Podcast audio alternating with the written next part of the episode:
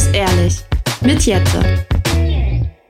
Hey, ich hoffe, du hattest schöne Feiertage. Bevor die Folge regulär anfängt, möchte ich eine Sache sagen.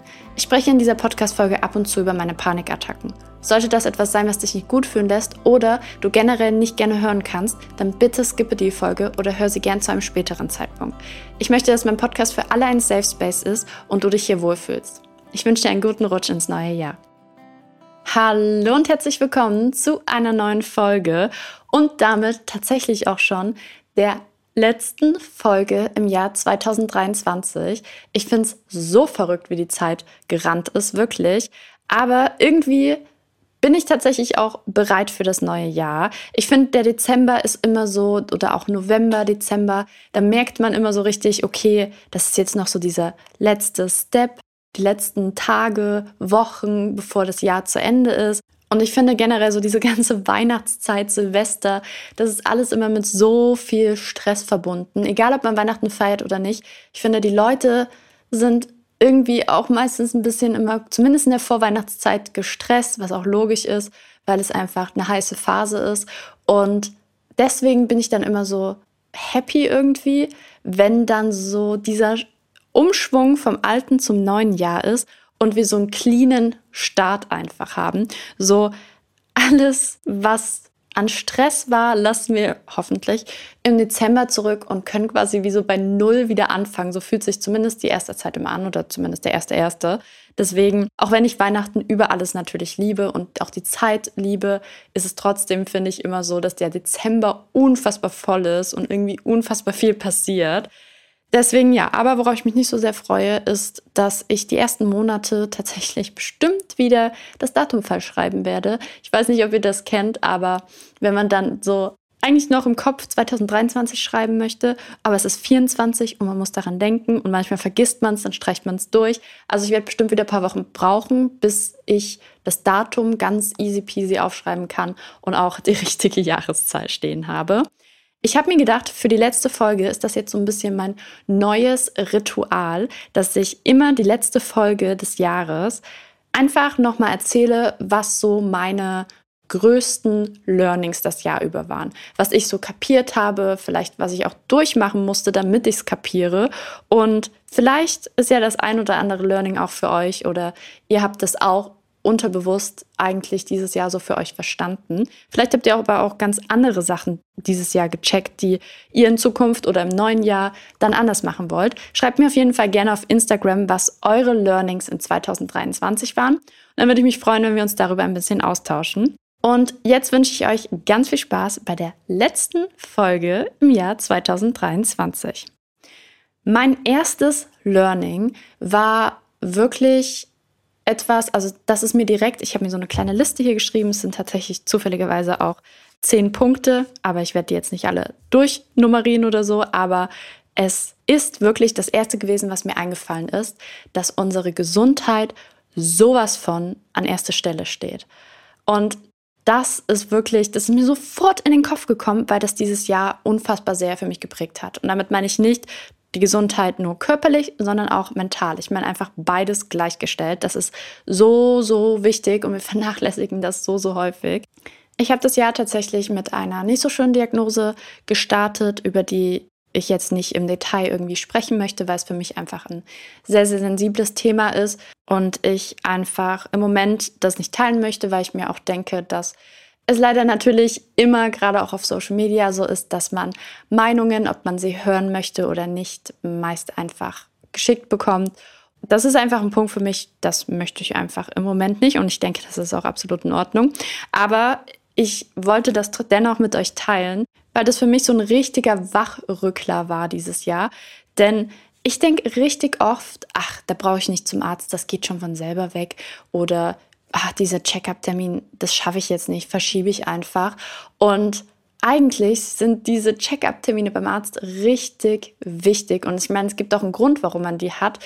Deswegen kleiner Reminder, geht ehrlich lieber einmal mehr zum Arzt als zu wenig. Lasst es lieber abchecken, um euch sicher zu sein, um Ruhe zu haben, anstatt dass man es später vielleicht irgendwie bereut, weil man es hätte früher feststellen können oder was auch immer. Also Vielleicht macht ihr mal ein paar Check-up-Termine fürs neue Jahr aus. Auch wenn ich weiß, dass sie meistens nervig sind und mit viel Warten und viel Zeit verbunden sind. Aber sie sind wirklich wichtig. Und über die körperliche Gesundheit hinaus habe ich dieses Jahr auch wirklich, glaube erst das letzte Vierteljahr so richtig kapiert, dass ich extrem oft dieses Jahr meine mentale Gesundheit vernachlässigt habe. Ich wollte einfach nicht wahrhaben, die meisten wissen es ja, dass ich an einer Angststörung leide und leider auch mit Panikattacken zu tun habe. Und ich hatte es die letzten Jahre eigentlich richtig gut im Griff. Allerdings habe ich auch viele Sachen über mehrere Jahre hinweg einfach so in eine Schublade gepackt und verstaut und wollte, dass das nie wieder am besten an die Oberfläche gerät und habe jetzt so richtig langsam gemerkt, dass dieses, diese Schublade überplatzt und irgendwann war wahrscheinlich dieser Punkt, wo diese Schublade geplatzt ist. Und auf einmal hat es mich in meiner gesundheitlichen Laufbahn, sage ich mal, mental um Meilen zurückgeworfen. Zumindest hat sich im Moment, dem Moment so angefühlt. Ich hatte meine Angst nicht mehr im Griff. Ich hatte meine Panikattacken nicht mehr im Griff. Ich konnte eine Zeit lang nicht rausgehen. Und anstatt, dass ich auf die Bremse trete und sage, okay, vielleicht muss ich mal ein bisschen runterfahren, vielleicht muss ich irgendwas an meinem, meiner Lebensweise, irgendwas ändern oder vielleicht merke ich auch, ich schaffe das nicht mehr alleine, ich muss mir Hilfe suchen. Anstatt dem habe ich einfach weitergemacht, habe gedacht, das schaffe ich noch, das kann ich noch durchziehen. Ich habe dieses Jahr wirklich kann ich einfach so sagen, sehr, sehr viel Geld verschwendet, weil ich nicht auf mich und meine Gesundheit gehört habe, meine mentale Gesundheit, sondern gedacht habe, das Event muss ich noch mitnehmen, auf diesem Event muss ich sein, dieses Erlebnis muss ich mitmachen. Und so kam es, ich habe es, glaube ich, auch schon mal in Podcast-Folgen erzählt, dass ich eben bei einem Musical war, obwohl ich einfach gemerkt habe, Menschenmassen, lautes, Geräusche und dies, das, das ist mir gerade zu viel, das sowas schaffe ich eigentlich nicht. Habe ich das gedacht, habe das Musical besucht, hatte eine Panikattacke, die leider wirklich sehr, sehr schlimm geendet hat. Das war die schlimmste Panikattacke, die ich bisher hatte. Und so zog sich das. Ich habe Events kurzfristig abgesagt, ich konnte Hotels nicht mehr stornieren, anstatt ich vorher schon gesagt habe, weil ich es gemerkt habe, ich glaube, das ist mir zu viel ich sage, dass ich einfach nicht hingehen kann, habe ich trotzdem die Hotels gebucht, die Züge gebucht, habe die Sachen durchziehen wollen. Auch wenn alles dagegen gesprochen hat, habe ich gedacht, nein, ich mache das noch. Und habe somit eigentlich meine Situation nicht ernst genommen und auch versucht, mir einzureden, dass es mir gut geht. Und das machen wir, glaube ich, sehr, sehr häufig. Wir reden uns sehr, sehr häufig ein, dass es uns nicht schlecht genug geht, dass es gerade kleine Wehwehchen sind, egal ob körperlich oder mental, weswegen wir hier strugglen und dass es das einfach nicht wert ist, weil es nicht schlimm genug ist. Und das ist so eigentlich totaler Rotz irgendwie, finde ich, weil jeder Mensch ist anders gestrickt und jeder Mensch steckt Sachen anders gut weg. Und nur weil etwas für mich ganz, ganz schlimm ist oder schwer zu verarbeiten ist, heißt das nicht, dass das für jemand anderen gleich schlimm ist. Und das ist auch okay. Und klar, es gibt dieses Sprichwort, schlimmer geht's immer. Und das mag auch sein, auf jeden Fall. Aber dennoch dürfen uns auch Sachen, die wir vielleicht als klein abstempeln würden, trotzdem extrem belasten. Sie dürfen uns ungut fühlen lassen und sie dürfen uns traurig machen. Wir können leider oft selber nicht rational entscheiden, was uns wie fühlen lässt. Wir können nur entscheiden, wie wir damit umgehen. Und das habe ich wirklich dieses Jahr jetzt kapiert. Es gibt keine Richtlinien, nach denen wir einschätzen, ob unsere Probleme schlimm genug sind, dass wir daran zu knausern haben. Wenn uns etwas schlecht fühlen lässt, dann ist das okay. Jeder hat ein unterschiedlich dickes Fell und das ist auch gut so. Und deswegen auch finde ich wichtig, einfach zu sagen, wenn euch etwas schlecht fühlen lässt, dann ist das nicht weniger wert, nur weil ihr denkt, dass es vielleicht nicht schlimm genug ist. Auf gar keinen Fall. Ihr dürft euch Hilfe suchen. Ihr dürft euch anderen anvertrauen. Ihr dürft auch wegen Sachen traurig sein oder an Sachen zu knausern haben, wegen Sachen leiden, die andere vielleicht nicht so schlimm finden. Ihr habt nur ein Leben und ihr habt dieses Leben, um selber zu entscheiden, wie ihr es leben möchtet und was euch verletzt und was nicht. Deswegen habe ich auf jeden Fall auch für mich gelernt, dass ich mehr Pausen setzen muss, dass ich, wenn ich weiß, dass ich etwas nicht kann, dass ich das dann absage und nicht auf Krampf versuche, irgendwie noch dahin zu gehen. Die schlimmsten Unternehmungen, die ich gemacht habe, wo ich am meisten gelitten habe, waren die, wo alles in mir gesagt hat, das wird mir zu viel, ich muss das absagen und ich trotzdem das durchgezogen habe. Ich habe es immer danach bereut, immer. Ich bin nach Wien geflogen, ich habe das schon mal erzählt. Ich bin nach Wien geflogen für 48 Stunden. Es waren die schlimmsten 48 Stunden zu dieser Zeit. Ich konnte nichts genießen. Ich war froh, als ich zu Hause war und ich habe einfach nur ein Heidengeld verschwendet statt dass ich es einfach abgesagt hätte und gesagt hätte, ich glaube, das schaffe ich nicht. Und zu Hause geblieben wäre, meine Batterie aufgeladen hätte und wer weiß, wie das dann alles weiter so verlaufen wäre. Und das mache ich mittlerweile. Wenn ich merke, das wird mir zu viel, dann sage ich das ab. Ich begründe natürlich und ich erkläre mich auch, und das ist auch das Schöne daran, dass mein Umfeld mittlerweile auch weiß, wieso, weshalb, warum und nicht, weil ich einfach keinen Bock habe, denn das ist ja nicht der Fall, sondern es wird mir dann einfach zu viel oder ich versuche Alternativen zu finden, was man vielleicht stattdessen machen könnte. Beispielsweise, weil ich nicht ins Kino gehen kann, weil ich nicht in ein volles Restaurant gehen kann, weil es mir einfach zu viel wird. Und das klappt ganz gut. Ich habe natürlich trotzdem meistens ein schlechtes Gewissen danach, aber auch das brauche ich eigentlich nicht haben. Oder es ist auch schön, dass ich es habe, weil es zeigt, dass mir die Leute, denen ich vielleicht in dem Moment absage, auch wichtig sind. Aber ich stehe in dem Moment so unfassbar gut für mich ein und das ist so wichtig, dass ich bewusst sage, nein, ich gebe mir jetzt diese Zeit und diese Pause, um mal wieder klarzukommen. Ein weiteres Learning ist auf jeden Fall, dass es unfassbar schwer ist, in den 20ern neue Freundschaften zu finden.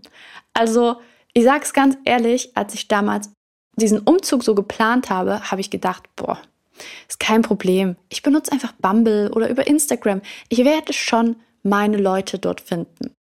Und ich habe das jetzt so ein bisschen durch dieses ganze neue Freunde finden Game und ich kann sagen, es ist nicht so leicht. Es gibt sehr, sehr viele Menschen da draußen, die auch auf der Suche nach Menschen sind, die einsam quasi sind oder die halt auch Freundschaften suchen. Aber ich finde, man matcht natürlich auch nicht automatisch mit jedem und das ist auch gut so. Aber es ist trotzdem irgendwie so ein Ding, seine Personen zu finden. Ich finde das ganz, ganz schwierig. Und ich habe dann auch festgestellt, dass mein Inner Circle, den ich so habe, die habe ich eigentlich schon super lange. Und ich finde es einfach schwierig, solche Personen dann nochmal zu finden. Ne? Aber ich habe auch verstanden, dass nicht jeder Mensch für einen total so diese besten Freunde direkt sein muss und dass es natürlich auch alles Zeit braucht. Natürlich lernt man nicht jemanden kennen und vertraut dem direkt sein ganzes Leben an. Ich schon gar nicht. Ich bin super vorsichtig, was das angeht, weil ich halt schon sehr, sehr viele negative Erfahrungen einfach gemacht habe. Und ich glaube, das ist auch so dieser Punkt, warum mir das so schwer gefallen ist. Es hat für mich super viel Überwindung gekostet, mich zum Beispiel überhaupt bei Bumble Friends anzumelden, weil ich einfach sehr, sehr lange Angst hatte, irgendwie dann enttäuscht zu werden und dass ich eben nicht Personen finde, mit denen ich wirklich so richtig gut matche oder mich verstehe, weil ich nun mal eine Angststörung leide, weil ich nicht gerne Alkohol trinke, weil ich nicht feiern gehe und mir ist schon auch häufig entgegengekommen, dass die Leute halt in ihrem Profil stehen hatten, ja, dass sie gerne was trinken gehen würden oder so. Und ich hatte es tatsächlich auch, dass mir Leute geschrieben haben, hast du Lust, ähm, dass wir uns in der und der Bar treffen? Und ich gesagt habe, hey, wir können gerne was anderes machen, aber ähm, ich trinke nicht gerne Alkohol. Und ich dann nie wieder eine Antwort zurückbekommen habe, was mich natürlich auch irgendwie total verletzt hat weil man dann natürlich darauf beschränkt wird, dass man mit mir anscheinend keinen Spaß haben kann, weil ich keinen Alkohol trinke. Aber gleichzeitig fand ich es auch gut, weil so erspare ich mir natürlich auch Zeit, mich mit Menschen zu treffen, die am Ende in mir keine Person sehen, mit der sie Spaß haben können, weil sie mich darauf reduzieren, dass ich keinen Alkohol trinke.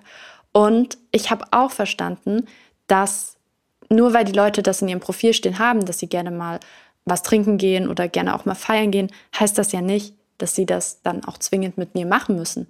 Also ich kann ja trotzdem ganz normal Menschen treffen und gehe dann halt nicht mit denen feiern, gehe halt nicht mit denen in die Bar, sondern mache was anderes und bin für die da, wenn wir Filmeabend machen wollen, kochen oder solche Sachen. Und da habe ich auch gemerkt, dass ich vielleicht ein bisschen Vorurteile der ganzen Sache gegenüber habe, weil ich muss nicht Menschen finden als Freundinnen, die 100 Prozent genauso den Lifestyle haben wie ich, dass sie auch zu Hause viel sind, dass sie eher ruhige Sachen mögen, sondern ich kann auch den kompletten Gegensatz haben und es kann trotzdem gut funktionieren, wenn wir Sachen machen, die für beide dann fein sind. Und deswegen bin ich dieser Sache mittlerweile auch komplett offen gegenüber, neue Leute kennenzulernen. Mir ist es nur wichtig, dass ich relativ schnell offen versuche, was natürlich nicht leicht ist, weil es auch ein sehr sensibles Thema ist, den Menschen zu sagen, was ich kann und was nicht, aufgrund meiner Angststörung. Aber das ist ein Learning, das nehmen wir mit ins neue Jahr. Da arbeiten wir noch dran, weil man möchte natürlich auch nicht gleich nackt vor allen Leuten stehen und ihnen offen sagen, hey, das ist übrigens mein Problem. Damit einher geht auch mein nächstes Learning, denn ich habe dieses Jahr auch so richtig krass kapiert, wie dankbar man eigentlich für seine Mitmenschen sein kann und seine Liebsten und dass es absolut keine Selbstverständlichkeit ist, dass diese Menschen mit dir zusammen diese mentalen Probleme in Angriff nehmen.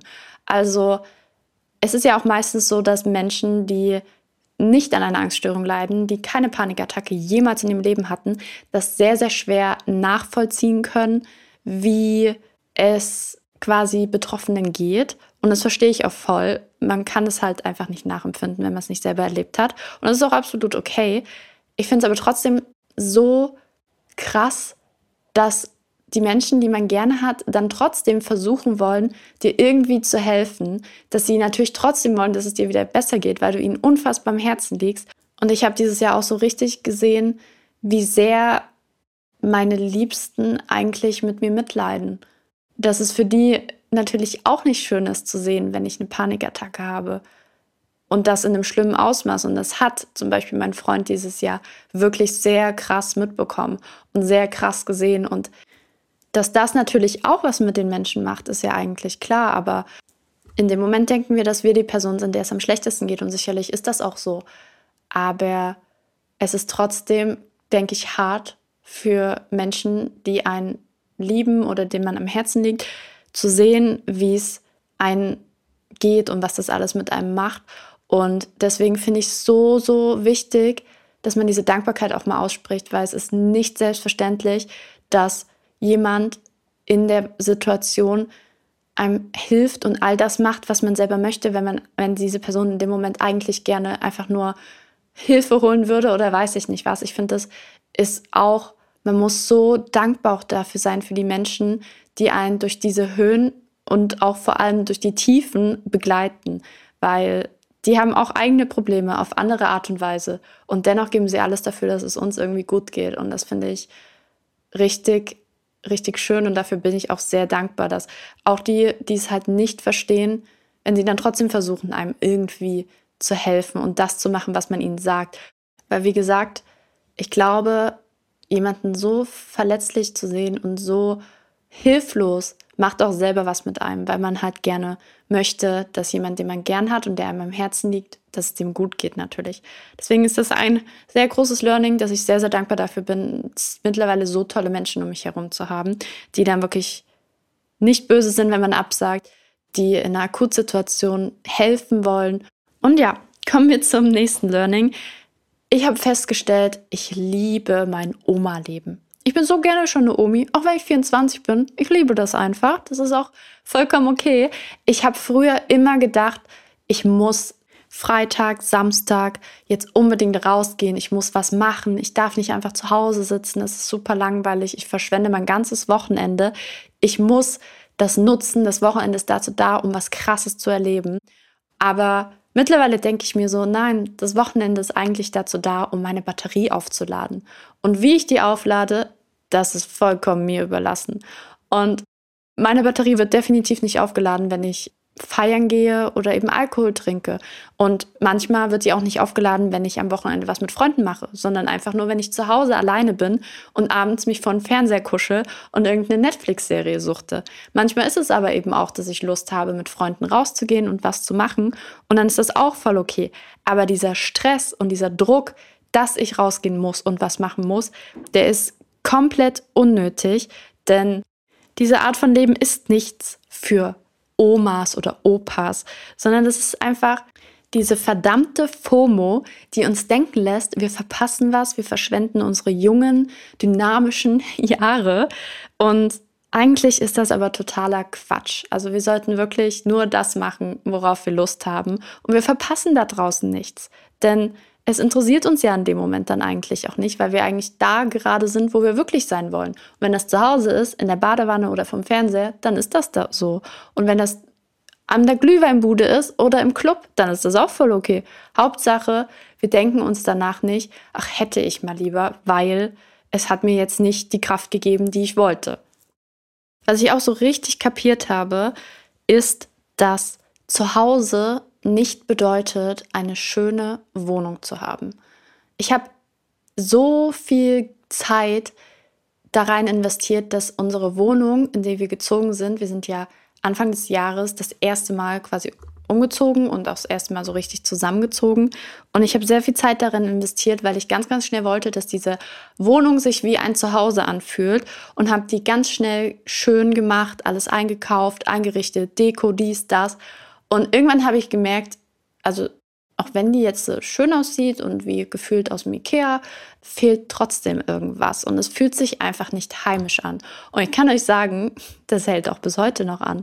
Es ist nicht mehr so schlimm und es wird Stück für Stück besser, aber die erste Zeit bin ich einfach nicht gerne nach Hause gekommen und ich habe nicht verstanden, warum so richtig, weil es einfach alles hier neu war und ungewohnt war und ich diesen, diese Zeitspanne von ich muss mich hier eingewöhnen, ich muss mich hier einleben, es dauert seine Zeit und irgendwann ist das einfach nur eine Gewöhnungssache und irgendwann fühlt man sich hier wohl. Das wollte ich komplett überspringen und wollte eigentlich, dass ich mich direkt hier heimisch fühle.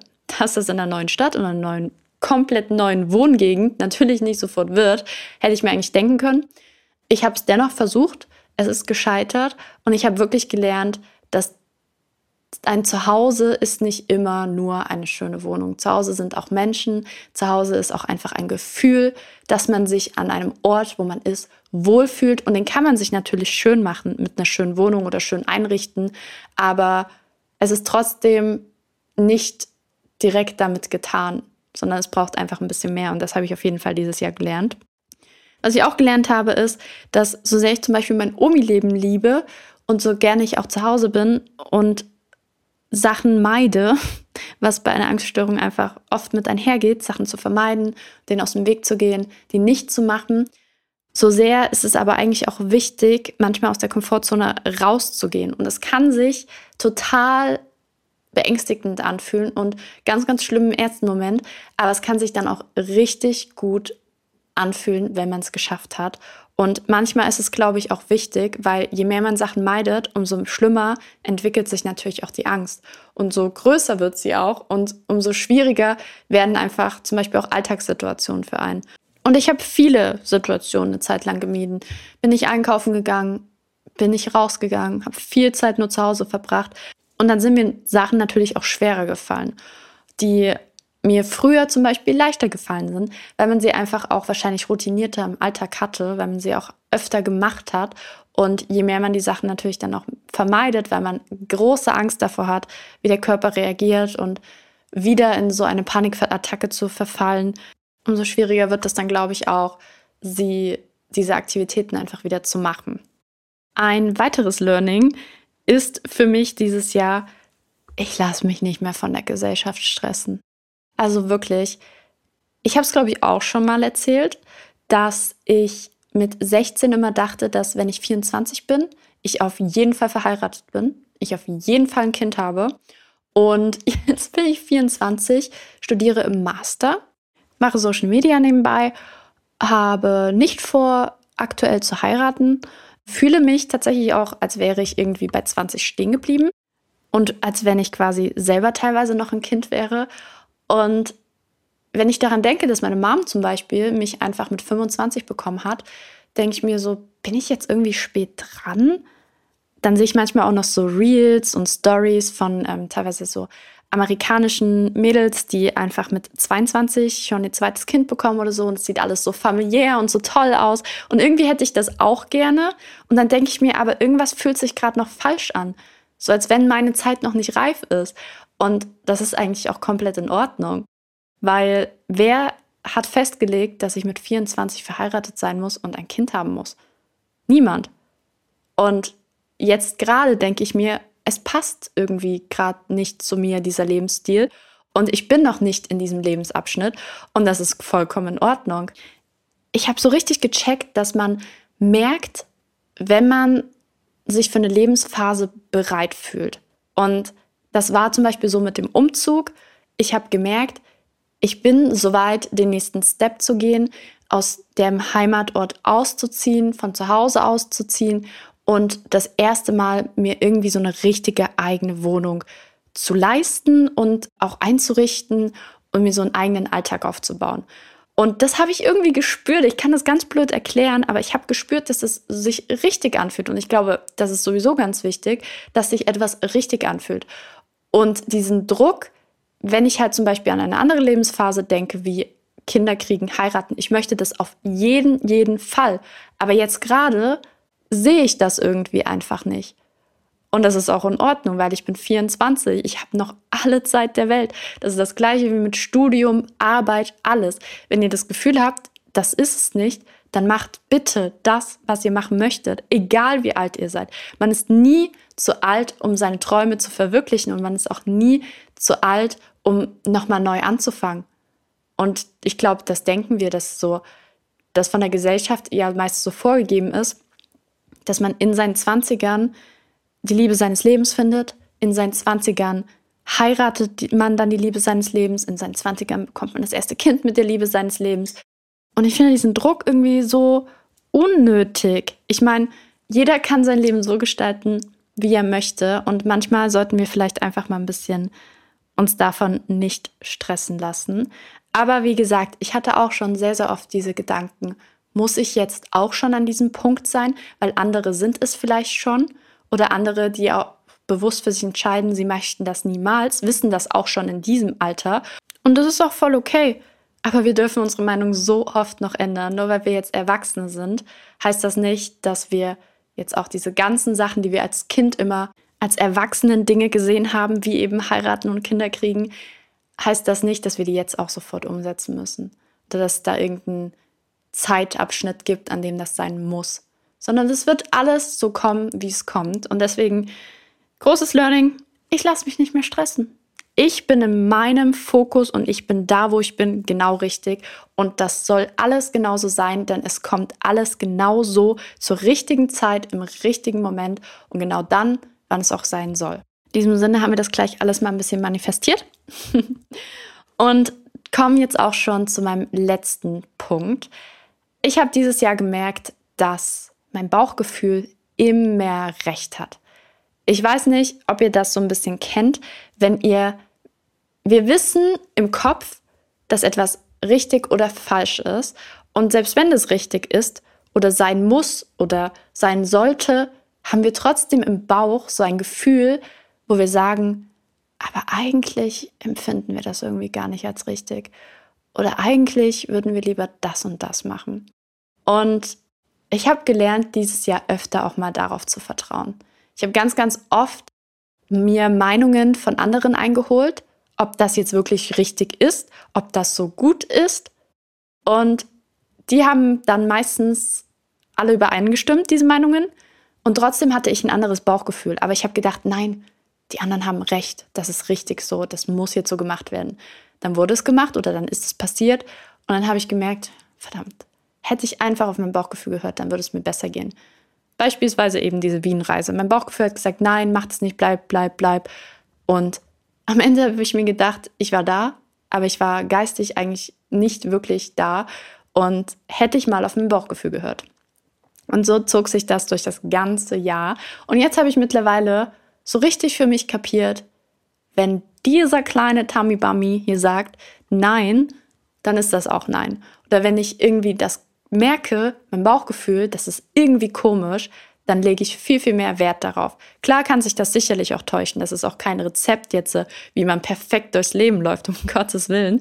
Aber das ist für mich so, irgendwie hat es ein bisschen recht. Wisst ihr, wie ich meine? Das Bauchgefühl täuscht sich irgendwie so selten. Man sagt das halt auch so oft. Das ist auch so ein gefühlte Floskel. Hör auf deinen Bauch, hör auf dein Bauchgefühl. Aber irgendwie ist da sowas dran, finde ich. Ich glaube, vielleicht ist das Bauchgefühl auch einfach nur ein Synonym dafür, wie wir eigentlich tief im Inneren wirklich fühlen und tief im Inneren wirklich denken. Und das kommt dann in dem Moment, stößt das so ein bisschen einem auf, dass man merkt, ah, hm, tief im Inneren empfinde ich das eigentlich anders. Deswegen manchmal auch einfach mal den Verstand ausschalten und ein bisschen mehr nach Bauch handeln. Und wenn ich das alles immer so erzähle, habe ich immer das Gefühl, ich wirke, als hätte ich das Leben verstanden. Das habe ich auf gar keinen Fall möchte ich unbedingt mit anmerken, weil hätte ich das Leben komplett verstanden, gäbe es keine Podcast-Folge über meine größten Learnings im Jahr 2023. Ich glaube, dass ich sehr reflektierend mittlerweile einfach bin und dass auch wenn ich ganz tief falle, trotzdem versuche daraus ein bisschen was zu lernen und es dann auch besser zu machen. Aber ob das 2024 wirklich so sein wird, wir werden es sehen, ihr werdet dabei sein. Wie gesagt, ich hoffe, dass diese Folge euch vielleicht auch noch mal ein bisschen ermutigt hat, 2024 ein paar Sachen anders anzugehen. Vielleicht, wie gesagt, habt ihr auch Learnings, wo ihr sagt, hey, guck mal, das hast du gar nicht erzählt, wäre das vielleicht auch was?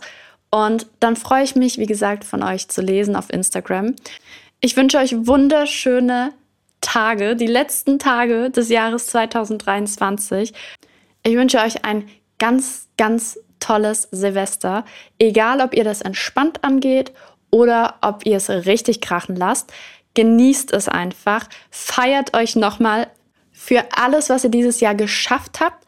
Und dazu zählen auch Dinge, die ihr vielleicht nicht beendet habt, die ihr nicht hinbekommen habt. Ihr habt es versucht und egal, ihr gebt niemals auf und das ist eigentlich das Größte an der Sache. Allein dafür könnt ihr euch feiern. Ihr versucht es und ihr gebt nicht auf.